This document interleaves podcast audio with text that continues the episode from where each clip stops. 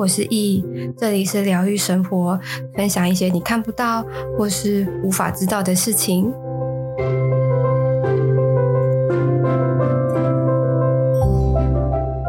嗨，各位，今天呢，我们来聊聊关于能量的部分，因为其实陆陆续续都有很多人就是 IG 私讯我，就是他们呃想要了解关于能量啊，或者是说我、想要跟他的呃指导灵啊、守护灵啊，或者是。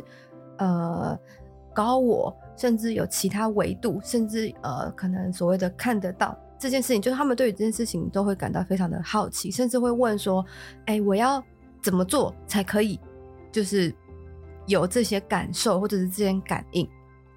那所以，其实我我今天就是要来，就是很粗略的去讲解一下，就是关于这个能量这件事情到底是一个什么样的一个状态。然后，呃，其实。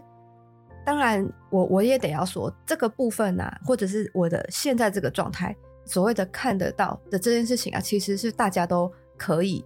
有这样的状态，只是在于你有没有去使用，你有没有去呃去感知这件事情。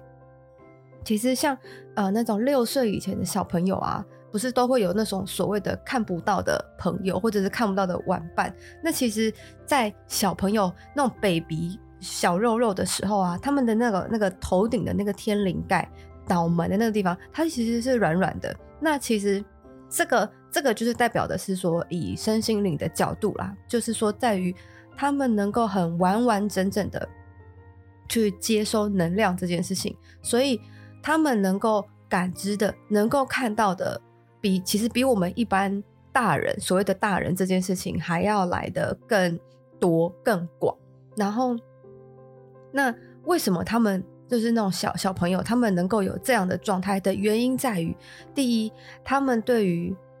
目前现阶段的生活环境不会带有任何的批判性。那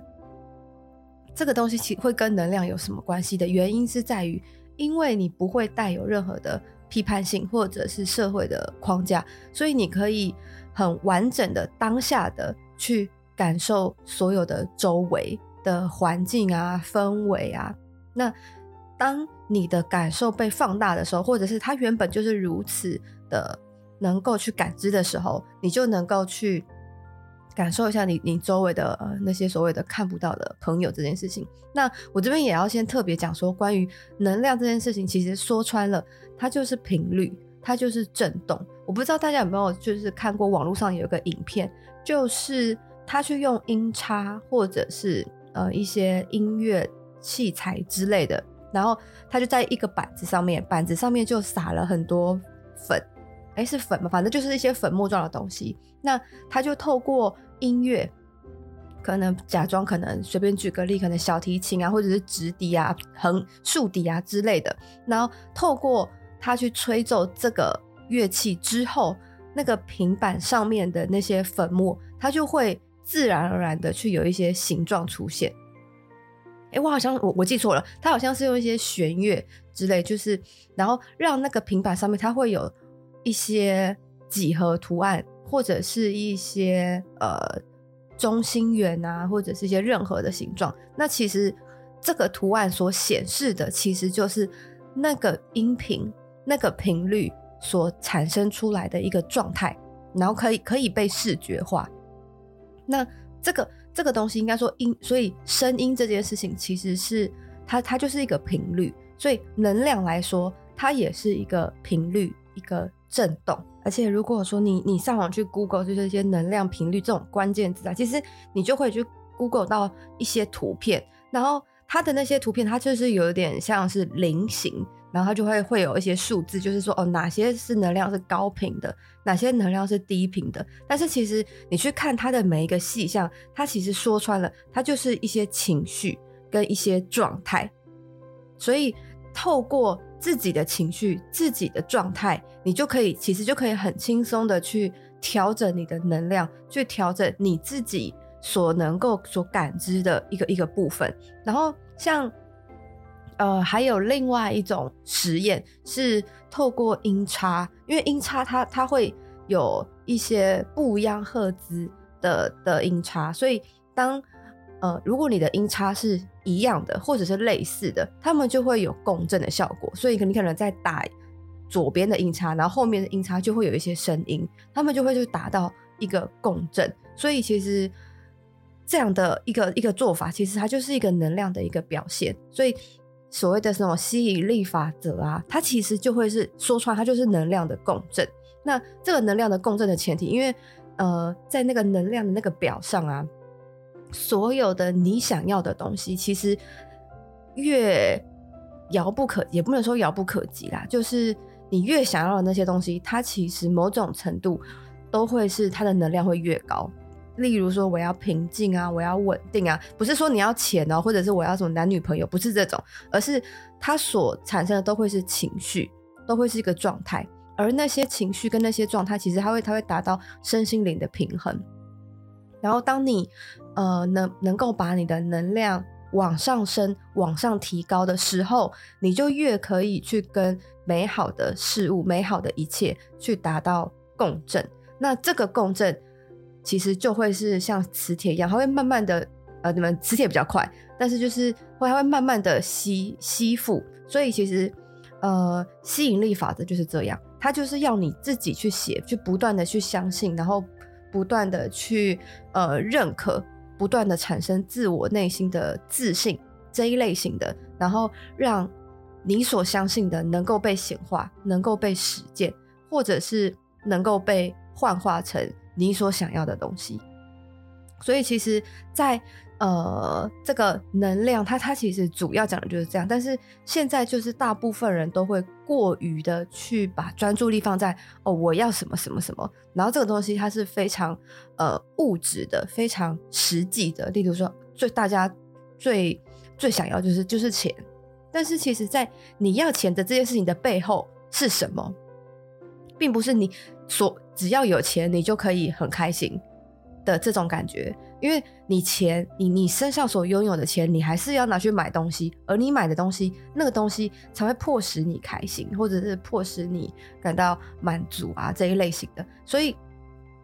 钱这个东西，它其实就是一个媒介，就是一个自己给这个东西所下的心锚。但是，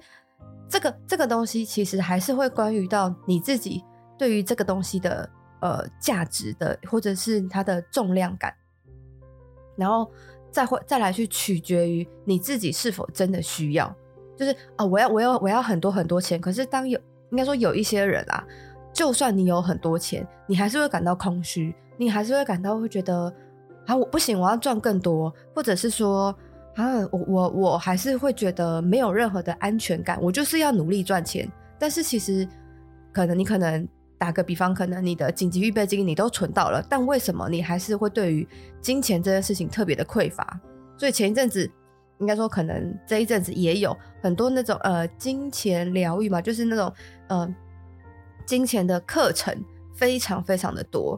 或者什么金钱显化啊之类的。但为什么你会这么需要钱？但是其实这个背后的原因每个人都不一样，因为像我就有碰到一些个案，他们。也是呃比较想要钱或者是很爱钱这件事情，但是他背后的原因，呃，我印象当中最深刻的有一个，他是他其实是没有安全感，然后不相信别人，不信任任何人，就是他会觉得说，呃，自己可能在有一些事情发生的时候，他不相信任何人能够协助他。那这个东西最粗浅的就会是物质层面，就会是钱。所以他才会觉得说，我要不断的赚钱，我要不断的存钱，这样子我在未来遭受到任何一些不可抗的因素的时候，或者是需要一些紧急使用的时候，我我我可以马上的去解决这个问题。所以他的他要钱的这个背后，其实是不相信别人能够帮助他，也就是说不相信自己能够受到帮助。然后其实他那时候在跟我聊的时候，我我我就跟他说。嗯，这这一个状况其实很多人都有，当然我也不是说全部的人。那这个其实我们要探讨的这个议题，就会是你为什么会不相信别人能够协助你这件事情，不相信别人这件事情。那这个它背后所探讨的又会更深层，所以反而钱的这个课题相对来讲就非常的粗浅，非常的表面。那这个物质的这个部分，它就它就不会是呃，你透过能量，你透过你去调整你的频率，你就可以获得的。反而是当你今天如果把你的能量提高了，你相信自己不会有任何的问题，你相信你自己对于所有的外在，你都可以全然的。交托，甚至当你碰到问题的时候，你相信自己有那个能力，有那个底气可以去解决，或者是你相信你周围的人都可以帮你。就是关于相信这件事情，当你有了这个信念之后，你的钱的这个金钱的课题，它自然而然就会消失了。所以我才会说，呃，关于能量这件事情，其实它它。我们要不断的去把自己的能量提高啊，或者是去调频啊，去修行啊，其实就是这个样子，就是让你的频率越来越高，然后你越自己有底气，或者是越相信周围，或者是你可以受到感受到很多人的呃爱啊、保护啊这一类型的，那你自然而然对于物质的层面，你就会。不是这么的可以，可以就是然后让你感到很焦虑啊，很很迷惘啊什么的。然后像呃他的那个表啊，我记得还有一个很很我印象很深刻，它叫做宽恕。然后宽恕这件事情啊，也它也是会跟情绪它会有很直接的关系。所以当今天可能别人呃呃他你你觉得他做了什么对你不好的事情啊，或者是呃讲一些。你不想要听的，或者是不喜欢听的，那你能不能够做到宽恕这件事情？而且这个宽恕并不是说我要求我自己要宽恕，所以我选择宽恕，它是一个无意识当下的很自然而然的一个状态。其实这个宽恕啊，比原谅还要再更更广大一点点。因为你知道，原谅它就只是一个我我知道你做不对了，我知道我受伤了，但是基于一些社会层面，我原谅你，就是我我我自己会翻译成就是我不跟你去计较，因为这件事情就是在计较也没有用。然后，但是自己心里面就会觉得说啊，我是呃一个受害者，我是被害者的这种角色。但他今天的这个宽恕是我我自己觉得啊，以宽恕跟原谅这件事情啊，宽恕在我眼里，他会更。宏观更宏大，而是你能够去理解每个人都不一样，你能够去接受每一个人的不一样，同时又不会把自己放在一个被害者的一个角色或者是一个角度当中。就整件事情其实没有没有谁是加害者或者是被害者。我们我我讲的不是说真的会要到呃去去法律关起来的那种，或者是什么抢劫啊的。就是那种诸如此类的，不是那种，而是生活琐碎的这种小事情。所以其实宽恕，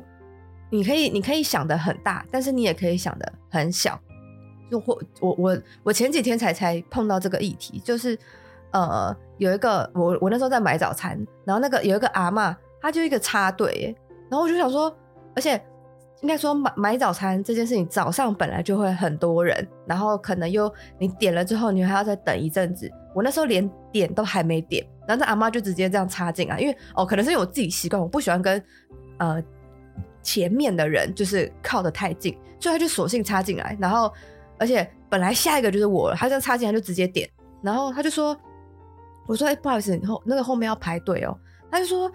哎呀，我赶时间了，我我那个就是先先让我点一下，我这个我做我点的东西很很少，然后很他就可以制作很快，然后我就心想说，这不是重点吧？重点你点的多跟少，跟你插队这件事情一点毛一点关系都没有。然后我我我就说，哎，不管你今天点的多还是点的少，你还是要排队，后面点的后面还有还有三三五个人，而且下一个就是我了，我我我也赶时间。然后他就说。啊，你这个人怎么怎么都不什么敬老尊贤什么的，然后我就整个就火火大起来，我我真的超级讨厌这种倚老卖老的那种阿桑，就是觉得你怎么可以如此这么的不讲理，就是排队，就是连幼稚园小朋友都知道的事情。你七老八十的，然后你在那边跟我叫我叫我要敬老尊贤，重点是敬老尊贤这件事情也是要跟我有血缘关系的啊。你又没有养我，你又没有分我一一一口饭，我为什么要孝敬你啊？你 Who are you 啊？就是然后我整个火都上来，我就觉得哦，然后我大清早就碰到这个事情，我整个火上加火。我因为我本来就有一些起床气，所以早上就是。然后脾气不太好，那个容容忍的那个限度偏低，所以我想说，这个我心里就火上来，然后我我就说，这位阿姨，不不，这这这位阿嬷，后面有这么多人，你凭什么？你你告诉我，你凭什么可以排队？你凭不不，你凭什么可以插队？然后我我我就很认真，然后就说，因为我赶时间啊。我说大家都赶时间，现在大家都在上班，不是只有你赶时间。如果你是赶着进棺材、进坟墓的话，那你的确是最赶的那个。然后讲完我就大后悔，因为这个真的是偏偏很地狱。然后，然后全就是那个阿桑也傻住，然后那个那个店员也傻住。然后我我其实就也在等说，那个店员为什么没有来阻止这件事情？如果说店员能够去去遏制说，哎，不好意思，我们我们要排队哦。他他就算他可以直接旁边掠过，他也就眼睛看着我，然后我就可以自己点了。他他就这样傻在那边，我说好，可能。呃，小小朋友不是这么会处理这种这种很急迫的事情，然后他就大傻住。我就说，如果如果你你要点可以啊，那那你下辈子你你你的这个业力，你你就会你就需要你自己担，因为排队这件事情幼稚园都知道。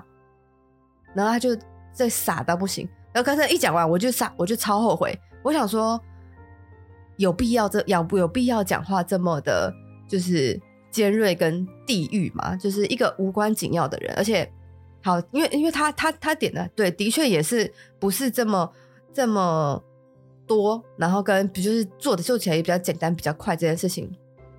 就是我也没有必要要讲的这么的难听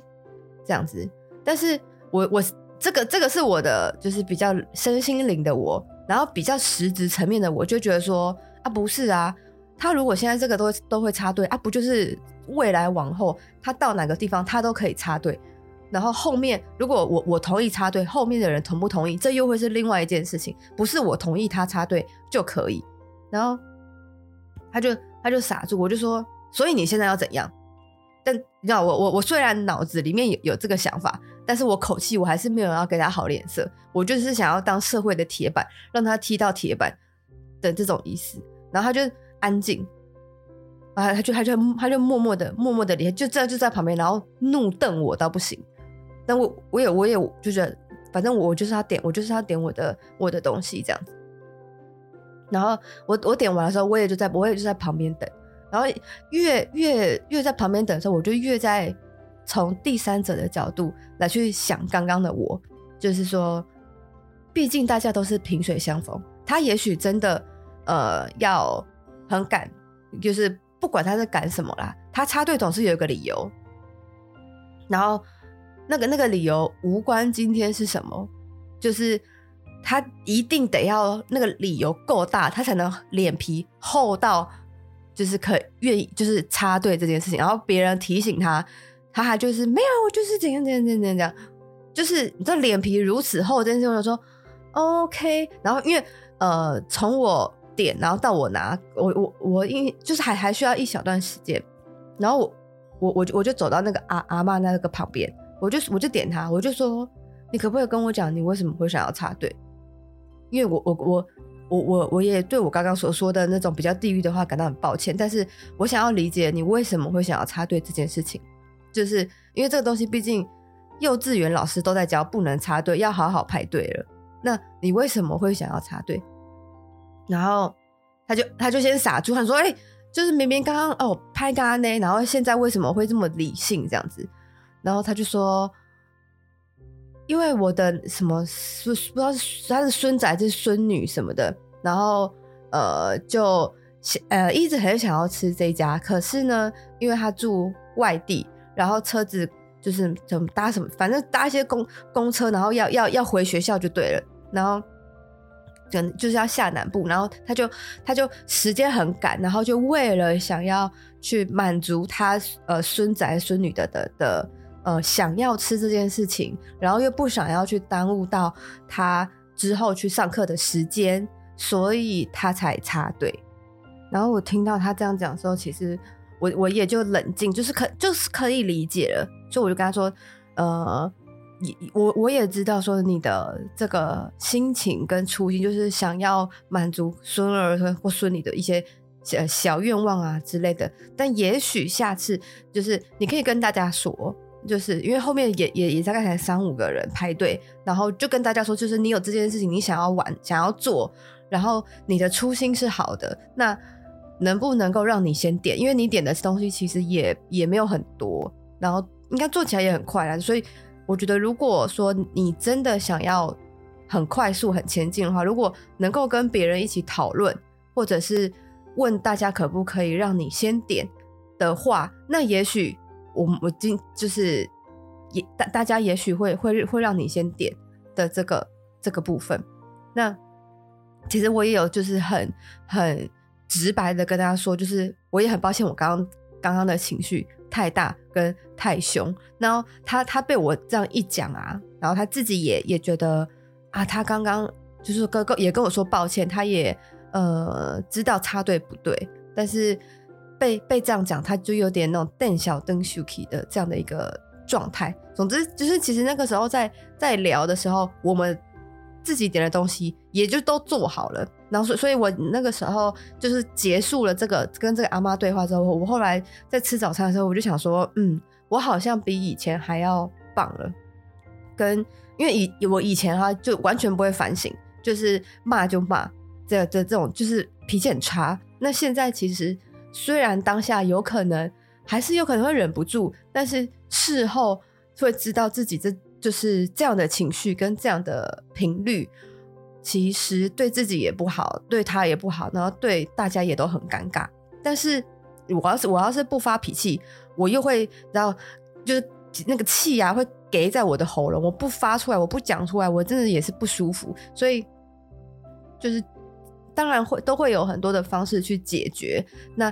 当下你要选择用什么方式，或者是你反射性的这个动作，都是一个习惯。那也就说着说到这个习惯，它就是一个频率。你已经习惯自己在那个频率当中，你已经习惯自己在那样的状态当中，所以碰到这种突如其来的事情的时候，你就会用你习惯的方式、习惯的情绪跟习惯的频率来去应对。那这样子的话，你的频率就永远永远不会往上提。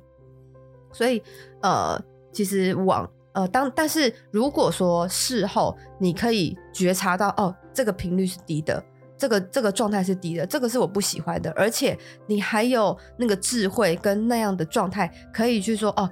也许我下次可以怎么做，也许我下次可以怎么调整。那你这个东西慢慢的，你的频率自然而然就会变高。然后那时候我我在我在吃吃早餐的时候，我知道你就在讲说，嗯，你真的有有长大，你真的有比以前好很多很多，但是就是还是有进步的空间。我也就是，哎，大哥，我在吃吃东西，你也不用就是讲讲成这样子。我知道我在努力，但是还需要很大的进步空间这样子。所以其实当你的频率越来越高的时候，你就会用很多不一样的方式，或者是。更圆融啊，或者是更能够不是这么的冲突，或者是用更高的智慧来去把很多你的一些会影响你的情绪啊，或者是会影响你的状态的部分，它会慢慢的化解掉，然后会就会用很多的包容啊、理解。当然我，要我我刚刚要讲的宽恕，就是我我其实是要宽恕我自己，就是我。能够去面对我自己的错误，就是然后就是讲这种很很地狱那啊诅咒阿嬷的这种话，就是我我原谅我自己，然后我也能够认清我自己，说哦，我我原本是这样的人，可是我希望我是怎么样的人，然后我可以如何调整，就是不要把自己困在啊我刚刚不应该这样这种懊悔当中，我我宽恕我自己，我原谅我自己，然后我理解我自己。所以其实宽恕这件事情，其实是要对对自己，然后对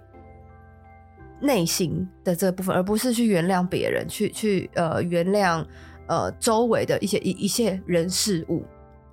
所以关于能量的这个部分啊，其实它要讲简单也也也就这样子而已，然后要讲难，其实也可以讲的很深沉。